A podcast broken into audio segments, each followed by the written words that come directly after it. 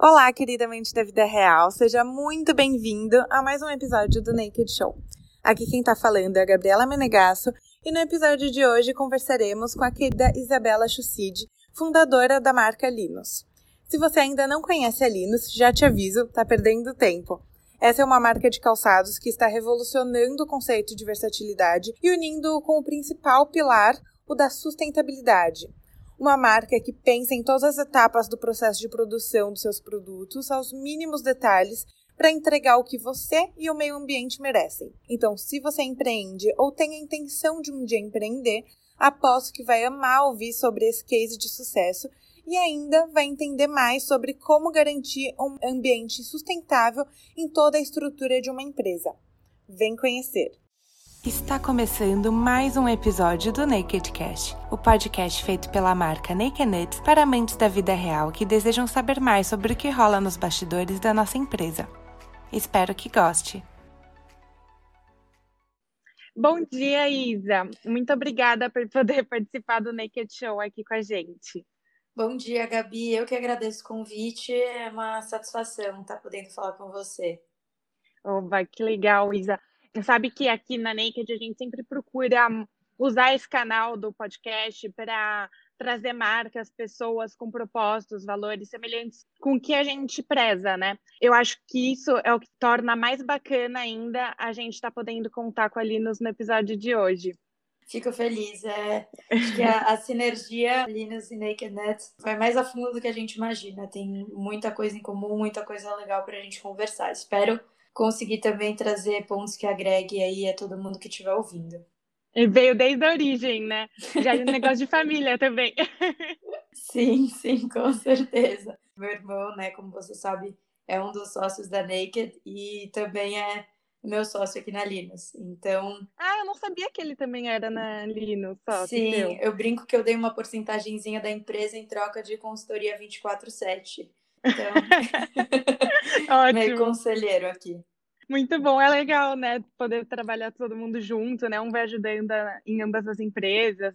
Oi, Isa, e já aproveitando a deixa que a gente está falando, então, sobre esse início da Linus e tudo mais, queria que você começasse me contando um pouquinho sobre a sua história, o que te fez chegar até o momento da criação da Linus.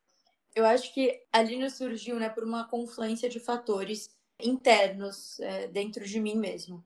Eu já trabalhei em empresas de diversos setores, de diversos tamanhos, então indústria, bem de consumo, prestação de serviço, empresas multinacionais, brasileiras, etc. Eu não me encontrava, eu não, eu não tava feliz, sabe? Eu sentia que eu realmente, talvez sou meio clichê, mas eu não tinha encontrado o meu propósito. Uhum. E eu uhum. sempre fui uma pessoa com muita relação com sustentabilidade desde pequena. Então, eu, eu, falo, quando eu tinha quatro anos, eu aprendi o que era reciclagem na escola e levei isso para casa. É, e por conta desse questionamento que eu fiz lá, um condomínio inteiro passou a, a reciclar. Que máximo! Sim, isso eu acho que reflete muito, né, na forma como a gente tenta trazer educação ambiental pelos canais de comunicação da Linus mesmo. Eu nunca fui uma pessoa muito consumista, tá? Tenho um estilo super despojado. E eu sempre me questionei muito também sobre a indústria da moda por que, que a gente tem que escolher comprar entre uma marca cara, que você não tem muito conhecimento sobre a cadeia produtiva, ou você tem que escolher comprar entre uma marca, sei lá, de fast fashion, que traz preços mais acessíveis, mas que vira e mexe tem escândalos de, sei lá, trabalho análogo escravo, ou marcas que você sabe que não tá nem aí para questão é, ambiental, né? E para mim isso nunca, nunca fez muito sentido. Então, esse lado questionador, etc., sempre veio muito forte dentro de mim. Somado a esse lado de preocupação ambiental, de sustentabilidade, também sempre super inerente aí à minha educação. E aí, uhum. 2017 para 2018, eu tenho uma condição física que não é nada grave, que chamei perfuração ligamentar. Caramba, como não que é, é nada demais, é só ser meio hiperelástica. É, eu tenho que fazer fortalecimento, senão tem uma sobrecarga das minhas articulações, mas não é nada grave. Eu sabia uhum. que eu uhum. tinha isso, e sempre sentia dor no joelho, fazia fortalecimento e ficava tudo bem. Só que eu comecei a sentir dor nos pés. Fui no ortopedista, ele falou, Isé, por conta da frouxidão ligamentar. Como eu falei, eu sempre fui muito despojada, né? Então eu passava assim, eu, eu já trabalhava de home office, isso muito antes da pandemia, mas já trabalhava de home office, passava o dia inteiro descalça. Se eu ia sair, colocava um chinelinho de dedo. Se eu queria estar arrumada, eu colocava um Vans que são todos sapatos muito flat, né? Muito retos. Sim, falou, verdade. Você, você, precisa usar alguma coisa que, que dê sustentação aí para a planta do seu pé. E aí eu comecei a olhar o mercado e eu vi que não tinha nenhuma marca que trouxesse a questão da sustentabilidade, como eu já frisei aqui bastante, super importante para mim. Questão do conforto, que agora eu precisava prestar mais atenção. E a questão do design, apesar de ser despojado, eu gosto de peças bonitas, cleans, etc. Então eu falei, poxa, isso de versatilidade é super forte, né? Porque querendo ou não, todos esses exemplos que eu dei, era assim, eu não queria pensar muito, eu queria colocar o sapato que tivesse ali na minha frente e tá adequado uhum. e acabou. E eu vi que não tinha nenhuma marca que trouxesse todos esses pontos. Tomado aí essa falta de propósito que eu tava sentindo no trabalho e esse espírito empreendedor, que é um negócio que vem aí de família já, que eu achava até então que não era para mim, mas que eu vivia, né, no meu dia a dia, foi quando eu decidi criar o produto que eu precisava. Então foi quase um ano entre ter a ideia e tirar ela do papel, por conta da análise de mercado, etc. Que máximo, Isa. E hoje em dia tem quantos anos a Linus? A Linus tem dois anos e sete, oito meses. Caramba, é super nova para tudo que já conquistou, né? Foi super rápido. Sim, a gente teve uma aceitação de mercado incrível. E eu acho que é justamente por a gente conseguir resolver essa dor do, do cliente, sabe? de oferecer para eles, acho que de uma forma que até a pessoa não tem que escolher entre ser confortável, entre ser sustentável ou entre ser bonito. A gente oferece um produto que tem tudo isso, da mesma forma que a Naked oferece pastas deliciosas que mata aquela tua vontade de comer doce ainda por cima são calorias do bem, né? Que, que super ajudam aí a nossa saúde, etc.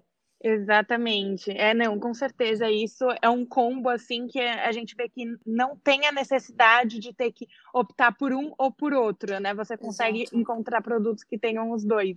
Eu acho que isso faz toda a diferença, né? Acho que a gente tira, resolve uma dor muito grande dos consumidores dessa maneira. Isso, e sobre isso da sustentabilidade que você comentou, então, em uma conversa que a gente teve em um outro momento, vocês comentaram sobre a questão de muitas pessoas estarem confundindo a sustentabilidade com o veganismo. E aí eu uhum. queria entender um pouco como vocês conseguem trabalhar essas diferenças dentro da Linux, como vocês realmente acabam aplicando esses dois conceitos que são diferentes, mas dentro de uma mesma marca. Esse ponto que você trouxe, Gabi, é super relevante. É, até vou usar aqui o espaço para explicar a diferença. Quando um produto é uhum. é vegano, significa que nada é, tem origem animal e nada é testado em animal. Até aí, um calçado vegano pode ser 100% fonte de petróleo, zero sustentável, né? Então, as pessoas confundem bastante isso. A gente tenta trazer essa comunicação, explicar exatamente essa diferença. E até pensando em questão de público, é um posicionamento super importante. Uhum. Só que quando a gente vai se posicionar, o público vegano ainda por mais que esteja crescendo num ritmo super, super, super acelerado, o tamanho do público vegano não é tão grande ainda aqui no Brasil. E pensando em vestuário, o, o tamanho do público vegano que só usa peças de roupa também veganas é menor. Então, se a gente simplesmente se posiciona como uma marca vegana, a gente tá deixando de atingir um público maior, que é o público da sustentabilidade, que não é tão dicotômico quanto do vegano, né? Vegano ou você é ou você não é. Sustentável, tem pessoas que estão em estágios diferentes aí nessa caminhada. Então, aqui na Linux, a gente preza muito pela sustentabilidade. Então, todos os processos aqui dentro são guiados com essa premissa básica de ser o mais sustentável possível e sempre está buscando ser o mais disruptivo nesse aspecto. Além né, de ter sido uma, é, a primeira marca de sandálias veganas de plástico no Brasil, nossa sandália é 100% reciclável, ela é livre de metais pesados, então, questão de saudabilidade, isso é muito bom para o organismo. Uhum. E a gente tem 70% de fontes renováveis na composição. Significa que a gente ainda assim tem uma porcentagem de petróleo, que a gente mais batalha aqui no dia a dia para tentar diminuir, mas a gente já consegue ter 70% de fontes renováveis que vem em conjunto aí com a questão de ser vegano. Todos os plastificantes e lubrificantes são de origem vegetal. Isso faz com que a gente chegue nesse 70% de fontes renováveis. Então, uma coisa pode sim andar com a outra, mas nem tudo que é vegano é sustentável e nem tudo que é sustentável é vegano. Então, a gente tem que achar aí o meio do caminho.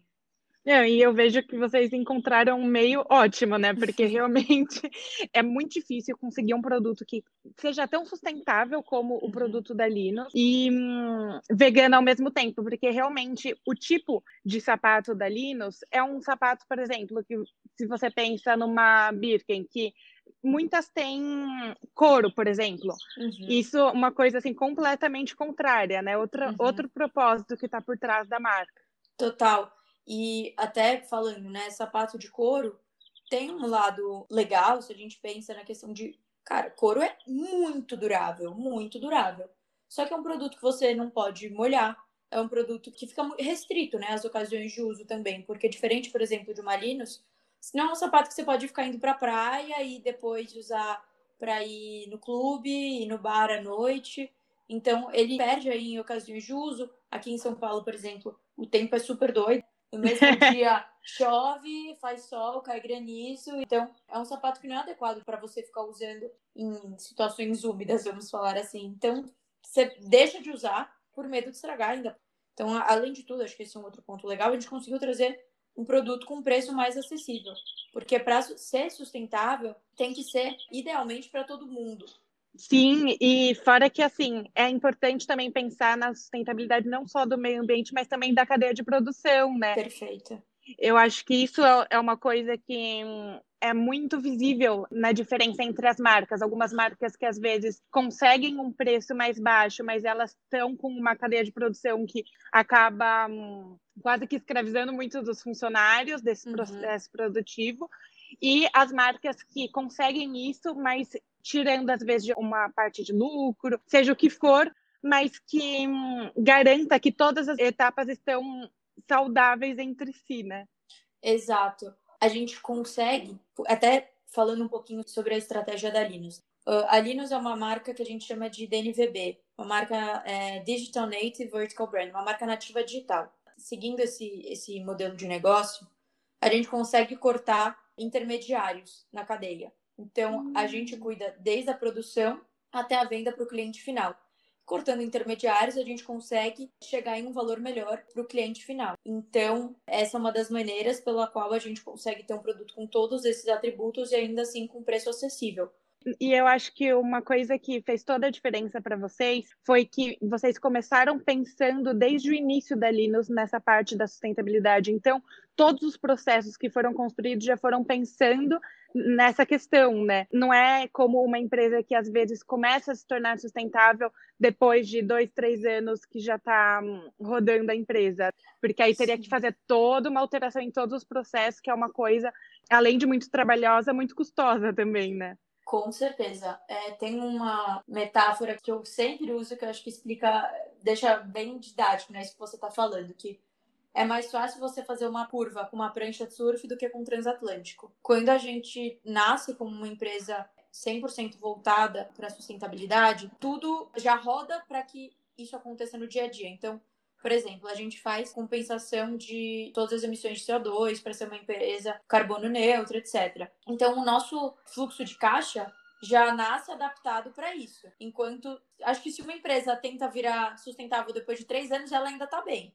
Mas se você pega essas gigantes do mercado que começam aos poucos a tentar virar mais sustentável, é muito difícil. Porque, assim, tem uma cadeia gigantesca envolvida. Por isso, com certeza, com certeza absoluta, é muito mais fácil uma empresa nascer sustentável do que se tornar. Mas é importantíssimo que as empresas que não nasceram com sustentabilidade aí no seu cerne façam esse movimento para o quanto antes ser o mais adequado ambientalmente possível. Sim, com certeza. Oi, Isa, eu fiquei sabendo que vocês inauguraram, então, a primeira loja física de vocês, o que eu já achei o máximo, porque vocês realmente pouco tempo de mercado, né? Então, para vocês já darem um passo tão grande como o de montar uma loja física é muito bacana. Me conta um pouquinho sobre como foi esse processo de transição. Como eu falei, né, Gabi, a Linus nasceu como uma marca nativa digital. Significa que a gente nasceu no digital, é onde nosso habitat natural, assim, mas a gente não está restrito a esse meio. Então a gente abriu uma, uma lojinha conceito no nosso escritório, inclusive deixo aí o convite para todo mundo que está ouvindo vir conhecer. A gente fica aqui na Joaquim Antunes 601, em Pinheiros. A Linus é muito voltada né, para a experiência do cliente. E a gente sente que cada vez mais as pessoas gostam, buscam ter essa experiência também no, no offline. Tem pessoas que, putz, gostam de provar antes, gostam de ver o produto, tocar no produto. E a gente enxerga muito mais o offline como um canal de branding, um canal para fortalecer nossa marca. O brasileiro não tinha tão forte essa, essa mentalidade de comprar no digital, fica muito receoso, etc. Então, para as pessoas que ainda tinham esse receio, poderem vir, conhecer, ver que realmente existe, tá aqui, acho que ajuda bastante, acaba sendo uma chancela para a marca, né? Então é muito um canal de construção de marca, mais do que um canal de vendas. O awareness que eles têm acaba sendo muito bacana, a experiência de compra. O fato também de você acabar descobrindo outras coisas quando você está no ponto de venda físico, né? Exato. Às vezes no online você foca muito só naquela compra e não consegue ver o todo da marca. Exato é um espaço de troca muito grande com nossos clientes, é muito rico. Fora, querendo ou não, né? A gente está numa região super privilegiada aqui de São Paulo, uma casa deliciosa, que a gente inclusive chama, né, nossa lojinha de casalinos. e as pessoas que passam na rua, que estão aqui no bairro, são curiosas, também acabam entrando e a gente consegue atingir um público que tem tudo a ver com a nossa marca e que ainda não conhecia. E Isa, então agora a última pergunta para a gente concluir aqui o nosso episódio de hoje. Queria saber um pouco sobre os próximos passos que você vê para Linus. Boa. A gente tá em alguns em algumas outras plataformas de e-commerce, mas são muito pontuais. Hoje em dia a gente está na Mário, na Vestir. A, a, gente até tem algumas outras, mas são de lojas físicas é, que acabam tendo também e-commerce. Mas com foco 100% em e-commerce, a gente está nessas duas. Nosso objetivo não é entrar em outros. A gente está nessas duas é também uma questão de construção de marca, de visibilidade. Acho que nossa expansão hoje em dia está mais voltada para o mercado internacional, também para mais pontos físicos aqui no Brasil, em lojas parceiras que têm aí a mesma pegada que a gente, os mesmos valores. Vamos ter ainda alguns lançamentos até o final do ano. E acho que o nosso grande next step é posicionar a Linus muito mais do que uma marca de calçados, uma marca de lifestyle, de lifestyle sustentável. A gente tem como propósito aqui dentro tornar o bem-estar um estilo de vida. Acho que isso pode estar presente no dia a dia das pessoas de diversas formas. Que legal, Isa. Eu tô já ansiosa por esses novos lançamentos que vêm. Vem algum ainda esse ano? Sim, a gente vai ter mais cinco lançamentos, seis lançamentos. Caramba, e... bastante! Sim, tem bastante coisa legal aí por vir. Então, Gabi, você vai saber sempre em primeira mão, mas todo mundo aí fica de olho que tem muita coisa legal. Oba, bom saber, Isa. Isa, eu vou concluir então já nosso episódio por aqui. Mas queria te agradecer demais por ter topado participar com a gente. Foi muito legal poder conhecer um pouquinho mais sobre o que está por trás da Linus, ainda mais uma marca super parceira, né? Estamos até fazendo essa parceria entre ambas as marcas. Gabi, prazer meu de novo. Fiquei super feliz em participar. Linus e Naked sempre muito parceiras. Também tem, vão ter coisas legais entre as duas marcas rolando esse ano. E, de novo, um super obrigada aí para vocês. Isso aí, beijo. Beijo, tchau, tchau. Tchau, tchau.